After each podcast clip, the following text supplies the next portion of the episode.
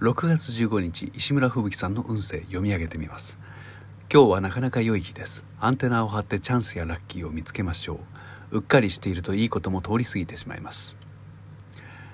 とか言いながら運勢はあくまで占いです。あなたの未来を保証するものではありません。また当サイトでの情報により発生した損害についてその責任を負うものではありません。と書いてあります。まあそんなもんでしょうね。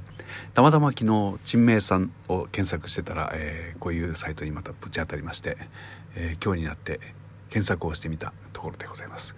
これ面白いじゃないか。せっかくだから毎日読んであげようじゃないありませんか。これからちょっと趣向を変えていこうと思います。お知らせです。連休明けの月曜日の朝から始まりました。給湯器問題いわゆるお風呂に入れない問題ですがあれから1ヶ月解決しました。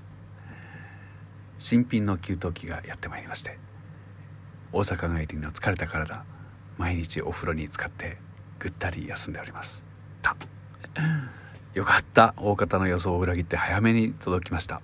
本当に良かったと思っていますえー、この経験を生かして皆さんにはね給湯器がいざ壊れてしまったらどこの銭湯に行くかちゃんと普段から考えておきましょうという啓蒙活動に入ろうかと思っています。